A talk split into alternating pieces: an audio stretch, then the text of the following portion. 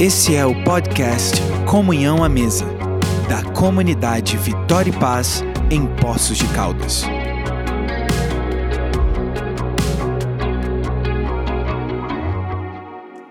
Fala, gente, tudo bem? Bem-vindos a mais um podcast Comunhão à Mesa. Hoje estou aqui na companhia do nosso pastor sênior, pastor Ayrton Nunes. Que Pastor, maravilha, que maravilha. É um prazer estar aqui. A gente também está acompanhado do pastor Bruno, filho do pastor Ayrton. Fala, gente, como é que vocês estão? Muito bom estar com vocês aqui hoje novamente. É isso, gente. A gente tem falado sobre temáticas muito interessantes nesses últimos, nessas últimas quintas-feiras que nosso podcast sai. E nesse dia a gente quer conversar um pouco sobre a relação entre pais e filhos. Queremos falar um pouco sobre é, a dinâmica dentro de casa de um pai e de um filho, como que nós cristãos en- encaramos essas situações e também como podemos é, alinhar o futuro dos nossos filhos e aquilo que os nossos filhos veem de acordo com a visão dos nossos pais. Então, hoje, nesse dia, eu queria começar perguntando para o pastor Ayrton. Pastor, é, o senhor tem uma, uma, uma linha muito, muito interessante nos cultos. Você fala sobre é, nós é que alinhamos para onde os nossos filhos vão. Né? A gente que dá a, a certeza de caminho para o nosso filho, a gente que constrói essa caminhada do filho. Então, eu queria que o senhor comentasse um pouco sobre essa, essa visão de vocação e propósito do filho, né? Para onde a gente está levando os nossos filhos nessa geração atual. Maravilha. Esta é uma situação, um tema que muito me salta, porque eu fui criado num ambiente onde foi implantado em mim o que eu deveria ser.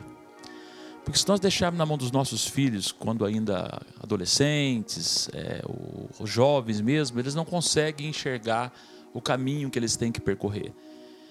E esse tema é muito interessante porque para todos os nossos ouvintes hoje, ou a pessoa está de um lado ou ela está do outro. Ou ela é pai ou ela é filho. Alguma das duas coisas é, as pessoas têm que ser. E muitos de nós somos as duas coisas. Né? Eu, por exemplo, sou filho, temos meus pais, graças a Deus ainda, e também sou pai né, dos meus três filhos. Mas, basicamente, eu, eu implantei isso na minha vida porque isso é bíblico. A Bíblia diz assim que como flecha na mão do flecheiro, assim são os filhos nas mãos dos pais. Outro texto, outro texto vai dizer que os filhos são herança que Deus dá aos pais. Então, se eu recebo uma herança e não cuido bem dessa herança, a gente sabe de muitas pessoas que são que recebem heranças milionárias, trilionárias e perdem tudo. Por quê? Porque não sabem cuidar da herança. Então, usando essa referência, quando Deus nos dá aos nossos filhos, Deus espera de nós, pais, que os nossos filhos sejam tratados como algo precioso, porque o são. Filhos são presente de Deus para nós. Então, partindo dessa, dessas premissas bíblicas que eu acabei de citar, e também da experiência de vida, tanto que eu vivi em relação aos meus pais e passei a observar, a gente consegue ver que o filho pode chegar onde ele deseja, sim, mas até o desejo dele pode ser é, lapidado, pode ser trabalhado para que ele deseje o bom, deseje o bem, deseje um caminho que vai levar ele a um destino seguro, um destino honesto, um destino é, honroso e principalmente um destino daquilo que Deus planejou. Eu acredito muito também, é, ouvintes, está aqui o Bruno, meu filho, que já é um pastor hoje, mas ele não é um pastor tão somente porque eu sou, ou porque o meu, o meu pai é, o avô dele materno também era. É, ele é pastor hoje porque esse é um destino que Deus tem para minha casa como família. E é muito triste quando a gente vê que famílias, esses destinos são quebrados em algumas gerações e não são por desejo das pessoas, foi por falta de implantar nelas que, olha, você nasceu numa casa, você nasceu num ambiente onde nós temos um chamado. E o chamado ele é inegociável, o chamado ele não, ele não vence, ele não tem prazo de validade. Né? É, o Bruno vai se lembrar aqui, é, um ano e meio atrás, quando ele se casou, um pouco antes disso até, a pastora conversando com a Fernanda, a minha nora, a Maria Fernanda, esposa do Bruno, dizendo para ela: Você sabe qual, qual casa que você está entrando? Você sabe qual é a família que você está entrando? E aí não tinha a ver com família numa importância é, social, econômica, cultural, mas importância é, espiritual. Espiritual. A Fernanda entrou na nossa família, casando-se com o Bruno, sabendo que ela estava entrando numa família sacerdotal. Isso não quer dizer que ele não pode ter uma carreira como tem profissional, ele não pode ter os anseios dele, os sonhos deles, mas nunca esquecendo que ele foi criado para um destino, foi criado com um propósito. E quem implantou isso nele desde do berço foi eu, pai e a mãe. Acredito muito nisto e eu sei que muitas pessoas que estão nos ouvindo vão dizer assim, mas isso aí você está tirando a individualidade da pessoa. O Senhor está entrando, o Senhor está querendo que ela seja o que o Senhor quer que ela seja. Mas se a Bíblia diz que como flecha na mão do flecheiro é o filho, então quem define o futuro da flecha é o flecheiro. É o flecheiro que coloca a flecha no arco e direciona o alvo. Eu, eu, eu vou lançar para onde eu quiser. Eu vou lançar para onde quiser. Isso nós temos feito com os nossos três filhos. O Bruno já está numa fase mais adiantada, já é um homem, casado, profissional, formado. É, tem já toda uma estrutura já independente de mim, mas nós temos o Maico, temos a Maria, todos eles com o mesmo modelo. E você que está me ouvindo, eu te respeito se você tiver outra opinião, mas eu aplico isso para os meus filhos. Dentro dessa, dessa, dessa visão, assim, Bruno, eu queria, eu queria te perguntar como, como é ser criado numa família onde é, o, teu, o teu foco ele está ele tá sendo direcionado? Porque por muitas vezes a gente é, é, isso é impressionante, assim. Para mim, é, um, mim é, é, muito bom ver que o pastor tem essa visão. Eu acho essa visão, é, assim, incrível. Mas tem algumas pessoas que talvez não tenham essa visão de cima para baixo, né? Do pai é, direcionando o filho para onde ele tem que ir. E é, como, como foi para você? Como, é, como foi essa experiência para você de ter sido é, guiado nesse, nesse processo de construção? Como tem sido isso para você? E, e, e, antes, e se, ele, e se ele pretende replicar isso para, é para verdade, os filhos dele, né? verdade, né? Com certeza. Vamos lá. É, respondendo a pergunta, Isaac, que eu acho que é extremamente pertinente para os dias de hoje, né? Até porque você vê nos dias de, de hoje os filhos com cada dia mais autonomia. Você vê quanto mais cedo hoje o cara ter autonomia, é, isso é, é melhor. E assim, sendo muito sincero, é, eu acredito que tenha sido muito difícil muito difícil essa questão de, de ser guiado e muitas das vezes você não tem escolha, porque como o meu pai mencionou, é, quando, quando eu nasci, o meu avô Daniel, que, que hoje já, já está com o Senhor, ele me segurou no colo e falou: Nasce o pastor Bruno. Se eu for para pensar, isso é absurdo, porque eu já nasci sem escolha de vida. Se eu quisesse ser qualquer outra coisa, é, eu não poderia ser porque já havia sido decretado um destino sobre mim. Profético. Profético. E engraçado que na escola, por exemplo, a, a, os meus amigos sabiam que eu era da igreja, sabiam que meu pai era pastor, e durante muito tempo eles usavam isso para me zoar, né, para fazer aquela brincadeira sadia, zoação, né? Zoação. É, pastor, zoação. Quando, quando começava assim, ah, o que, que você vai fazer no futuro? O que, que você vai ser? Quando chegar um área médico, engenheiro, quando chegar em mim, ah, o Bruno vai ser o pastorzinho, né? E sem querer, né, o, o meio que na brincadeira, eles já estavam profetizando sobre o meu futuro.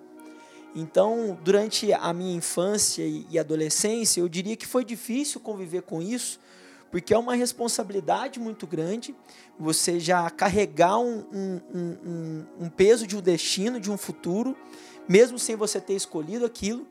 Mas, por outro lado, eu digo que isso foi essencial para a minha vida eu tenho certeza que se não fosse a postura dos meus pais, se não fossem os muitos nãos que eles me deram durante a infância, durante a adolescência, com certeza, eu falo isso com toda convicção, eu não estaria aonde eu estou hoje. E eu não falo com relação a, a pastorado, eu não falo com relação à vida é, profissional, financeira, não. Eu, me, eu falo quanto homem é, eu vejo quanto é importante a, a, função de um pai, de uma mãe que, que realmente tem um pulso firme, que tem um, um, um cajado na mão, direcionando o, os seus filhos. Tem o arco da flecha. Exatamente. É, exatamente. Tem gente terceirizando o arco. Exatamente. É é, hoje você convive, por exemplo, com pais e mães que, que terceirizam a responsabilidade de, de ensinar os filhos, de educar os filhos para os professores. Nada contra. O, o professor ele, ele vai ensinar matérias que vão ser importantes para a formação do indivíduo enquanto é, um indivíduo civil. Você vai formar uma pessoa para a vida. mas os pais, eles têm a responsabilidade de instruir o filho o caminho que ele deve andar, é totalmente diferente. E existem pais que terceirizam isso. Eu, por exemplo, naquela época de 15 anos, por exemplo, na época que a, a, as meninas da sala estavam fazendo a festa de deputante ou coisa do tipo, chegava na semana, Isaac, chegava na semana de, de ir para a festa, já estavam os casais montados, quem quer dançar e tudo mais. Chegava no dia, no dia, meu pai, por exemplo, virar para mim e disse: Não, Bruno, hoje você não vai. Rapaz, eu queria ficar doido. Queria ficar doido. É uma situação, pai, mas o que, que tem? É uma festa de aniversário e tudo mais, meus amigos, amigos juntos e tal, né? E hoje, naquela época, aquilo lá para mim foi muito difícil, doloroso, sem entender por que, que todo mundo pode, mas eu não. Por que, que todo mundo vai? Porque Deus, por que, que você me colocou nessa casa? Eram todos os questionamentos que eu fazia. Mas hoje eu agradeço pelos nãos. Hoje eu agradeço porque todos esses nãos me proporcionaram estar em momentos na minha vida onde eu recebi um sim todos os nãos me proporcionaram momentos na vida que me abriram portas. Você consegue ver hoje, Bruno, filho, que, que aqueles não, na realidade, não era de maldade. Sim, Ele é um de proteção. Com certeza. E você percebe que, passado aí de 15 para 27, que é o que ele tem agora, a cabeça dele hoje já consegue ver no retrovisor que aqueles fatos, aqueles momentos, aqueles dias que você ficou emburrado em casa, Sim. e nós vimos ele emburrado. E nós, como pais, nenhum pai gosta de ver o filho emburrado mas nós entendíamos que era o melhor remédio para aquele momento lá. Né? Mas você vê que, quem sabe alguém está nos ouvindo agora, do, dos jovens aí, adolescentes, quem sabe você está ouvindo não também, meu filho, meu querido, minha querida, adolescente, jovem, mas fique sabendo que todos os nãos que seus pais falam para vocês não são é, de punição, são de proteção, porque é, eles já passaram por esse caminho que você está passando. Eles já viveram isso, né? Então, muitos momentos que o Bruno ficava revoltado, né, que a mãe principalmente não deixava, com meu apoio, é claro, na realidade gente criou bem. E hoje eu fico feliz saber que nós estamos gravando aqui juntos e ele já consegue reconhecer pouco tempo depois que é, foi bom. E hoje ele tem 27 anos, eu continuo falando coisas para ele. Que às vezes eu falo hoje, ele continua tendo o mesmo sentimento. Mas passado anos à frente, ele vai me dizer: tem razão. Sabe por quê? Porque hoje eu acabei de fazer 50 anos e ouço meu pai falar coisas para mim até hoje, que passa os dias eu vou ver meu pai tem razão. Meu querido pai, com 75 anos de idade, ainda implanta em mim, hoje eu com 50 anos, eu continuo sendo flecha e ele é o flecheiro. E o interessante, Isaac, é da gente mencionar também, para você ver o tanto que, que é, isso está nas mãos dos, dos pais, que o pai ele precisa identificar as características do filho. Cada filho tem uma personalidade. Então, por exemplo, se você pegar eu, é, se você pegar o Maicon e você pegar a Maria, os três tiveram a mesma criação. Estão tendo a mesma criação, porque meu pai ainda está formando o Maicon, está formando a, a Maria. Só que eles, como pais, sabem até onde eles podem é, soltar a rédea. Por personalidade, eu era uma pessoa, sou uma pessoa, que se eles tivessem me dado liberdade demais, eu iria me perder. O Maicon já é uma pessoa totalmente diferente. O Maicon já é um cara que teve a mesma educação, teve os mesmo mesmos berço. princípios, o mesmo berço, mas meus pais já, já podem soltar a, a, as rédeas um pouco mais, porque conhecendo a, a essência, a estrutura, a personalidade do Maicon, sabe que ele não vai se perder. Então é, é fundamental é, realmente os pais direcionarem os filhos. Os pais que têm mais de um, de um filho, né? Que, é Exato. É, o, que é o nosso caso, realmente a gente precisa identificar a personalidade, a, a como cada um é e, e, e, agir de acordo com as necessidades. Do mesmo jeito que o Bruno diz que, que o, o Michael, não, nós pais, não temos alguns cuidados com ele em relação ao que nós tínhamos com, com, com, o, com o Bruno, a recíproca verdadeira também nós tínhamos outras preocupações com o Michael que não tivemos com você. Né? E, e, com a Maria agora, que é menina, é, e, né, é outras preocupações. Então você percebe que a função dos pais é potencializar aquilo que o filho tem de bom, né? Características que um possui, o outro não possui. Qual é a função do pai? É potencializar, né? Porque o, o pai e a mãe eles não pode criar o filho para ele, ele cria o filho para o mundo, para governar, né? É, tem até uma frase, se eu não me engano, eu ouvi ela do, do pastor Douglas Gonçalves que ele vai dizer que o, o teto do, do pai dele é o primeiro andar dele, é o ponto de partida. E se você for ver o pastor Josué Gonçalves, que é o pai dele, que é um que é uma referência para nós como servo de Deus, alguém que direciona casais, cuida de casais. Ele não está sendo soberbo na frase dele, muito pelo contrário. Ele está querendo dizer o seguinte: o trabalho que o meu pai fez comigo foi tão bem feito as instruções que o meu pai me deu foram tão boas que eu tenho hoje a responsabilidade de o meu ponto de partida ser da on, o teto dele, ser da onde ele está terminando a edificação da vida dele. Né? Então é muito importante, de fato, os pais se posicionarem em não terceirizar a educação, de não é, terceirizar ao Java, porque realmente, se os pais tomarem essa posição, com certeza eles vão estar potencializando o futuro dos filhos. Uma, a gente indo agora para o final da nossa, da nossa conversa aqui, mas, pastor, é, que dica você poderia dar para um pai hoje ah, com, relação ao, com relação a essa situação da livre escolha? Por exemplo, o filho, hoje a gente tem uma geração muito influenciável e muito influenciada por meios de comunicação, é, o Instagram tá aí, o Facebook tá aí, todas essa, essas mídias influenciam os nossos filhos, influenciam a nossa geração para muitos lugares, o que gera uma oportunidade de escolhas que hoje é muito maior do que talvez em claro, outras claro. gerações por conta da visibilidade daquilo que a gente vê no futuro. O acesso à informação está completamente Ele, diferente, né? E, e qual é a dica que você dá para um pai hoje? É entender o o, o, a livre escolha do filho, o, mas ao mesmo tempo direcioná-lo dentro dessa situação atual de, de tantas informações disponíveis para as nossas crianças? Eu penso que não é uma missão fácil, mas é uma, uma missão possível desde que o pai, os, os pais se interessam pelo filho conforme é, precisa ser interessado, como herança de Deus. Eu penso que é, nós não podemos de maneira nenhuma tirar dos nossos filhos é, o direito de escolha, o direito de querer viver, mas fazendo com que todos os desejos deles, escolhas deles, não perca a essência daquilo do qual nós pais queremos para eles. Então, é, a minha filha Maria, que fez 12 anos agora semana passada, ela, ela escolhe tudo. Ela escolhe tudo, ela escolhe a cor da roupa, ela escolhe a cor do sapato, ela escolhe. Ela vai na loja, ela escolhe. Mas existe uma premissa que a mãe e o pai definiu.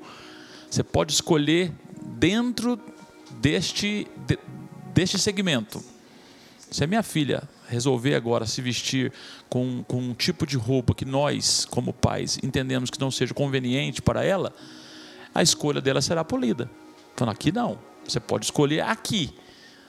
Então, assim, eu acho que os pais conseguem trazer os filhos para é, o domínio, mas, como o Bruno disse, um domínio onde você solta mas você não, você não perde a rédea. Você, é, talvez o exemplo que pode ser um pouco esdrúxulo, mas é igual aquelas pessoas que vão passear com o cachorrinho e tem um tipo de corrente que, que, que ele desenrola. Mas você percebe que desenrola, o animalzinho vai, vai, vai até um ponto. Opa, você continua nas minhas mãos. Eu te trago de volta. O problema dos pais hoje é que deixa os filhos fazer tantas escolhas que depois perdeu a rédea. Eu já ouvi de pessoas que a gente vai dando num gabinete pastoral, crianças de 15 anos que eu vou conversar com os pais, e o pai fala assim: ah, ele não quer estudar. Aí eu pergunto: não quer? E, e aí? E aí ele não está estudando. Como assim? Ah, ele tem 15 anos e não quer vir na igreja. Aí eu pergunto: e o que, que você fez? Fazer o quê, né, pastor? Fazer o quê? Com 15 anos. Você deu tanta corda para ele que agora a hora que você quer puxar, já se foi. Então o problema não está quando isto acontece. Quando isso acontece, infelizmente, já se foi. O problema temos que trabalhar na prevenção. Então, os meus filhos sabem que eles têm tudo de mim e da mãe, tudo, tudo, tudo, mas eles estão nas nossas mãos. E o dia que a gente quer mais próximo de nós, é nós que puxamos. O dia que a gente quer soltar um pouquinho, a gente solta. Então, individualidade é algo inalienável do ser humano. Livre-arbítrio, escolha, tudo isso, gosto disso, não gosto daquilo, quero comer isso, quero passear, quero vestir, ok. Mas a rédea está nas mãos dos pais. Esse é um é a maneira que eu crio os meus filhos, a maneira que eu fui criado e, e deixo essa mensagem para quem está nos ouvindo, se acharem que é um modelo aplicável, né? É, eu eu fico feliz. E... e eu queria perguntar para o Bruno se o Bruno vai segurar a rédea dos filhos dele. É, é, é, Não podemos terminar esse, esse podcast sem saber é, disso. Exatamente. Saber se a missão foi bem feita. Né? Indo para esse lado, Bruno, já fazendo a pergunta do pastor, mas ainda emendando no outro lado, que é o seguinte: na, na perspectiva do filho, é, você hoje falou que você consegue enxergar melhor é, o potencial do não dos seus pais, o porquê do não. Então, falando para uma geração à frente, para alguém que é mais novo que você, como, como entender aquilo que o pai está limitando, aquilo que o pai está dizendo não? Como entender o não do seu pai no futuro? Eu acredito que o adolescente ele, ele sempre vai ter muita dificuldade de, de, de ouvir o não, é, principalmente porque ele está naquela fase de descoberta, ele está naquela fase é, meio radical, né, de, de querer se mostrar ao mundo, de, de se descobrir como pessoa, como indivíduo, né? E isso naturalmente já vai trazer alguns conflitos. Sem ele ouvir um não, dentro da cabeça dele ele já tem conflito sobre o certo ou errado, o que é para ele, o que não é. E, e, sem dúvida nenhuma, eu acredito que a, a presença de Deus na vida desse jovem, ele, ele já, ela já é determinante para essa situação. Eu fico pensando, é, num, num, vou, vou, usar aqui um exemplo bíblico, é, de alguém que, que teve essa situação na vida dela, que foi Samuel. Samuel, ele já nasce, é, é vamos dizer assim, sentenciado, sentenciado. Com, com, um destino sobre a vida dele. Qual que é? Você vai ser alguém separado para Deus. Sobre a sua cabeça não vai passar navalha. A mãe dele, assim que ele desmamou, pegou e entregou ele para o sacerdote.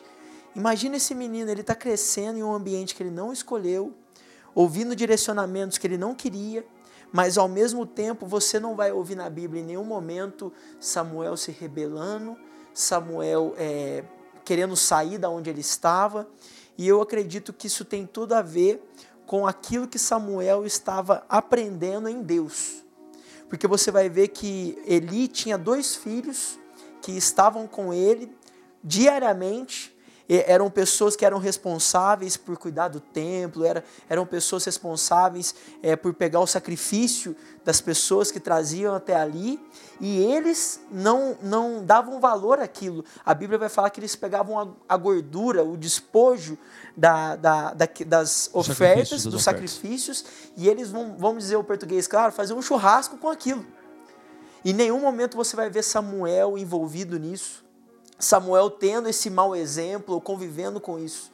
Então você vê que é uma pessoa que entendeu que obedecer é melhor do que sacrificar. Eu, eu fui colocado aqui, existe um destino sobre mim e é melhor eu estar aqui debaixo da presença de Deus, ouvindo os direcionamentos que, que Ele tem para mim. E aí vai, vai concretizar isso, se eu não me engano, em, em 1 Samuel capítulo 3, que vai, vai contar a experiência que Samuel teve ao ouvir a voz de Deus.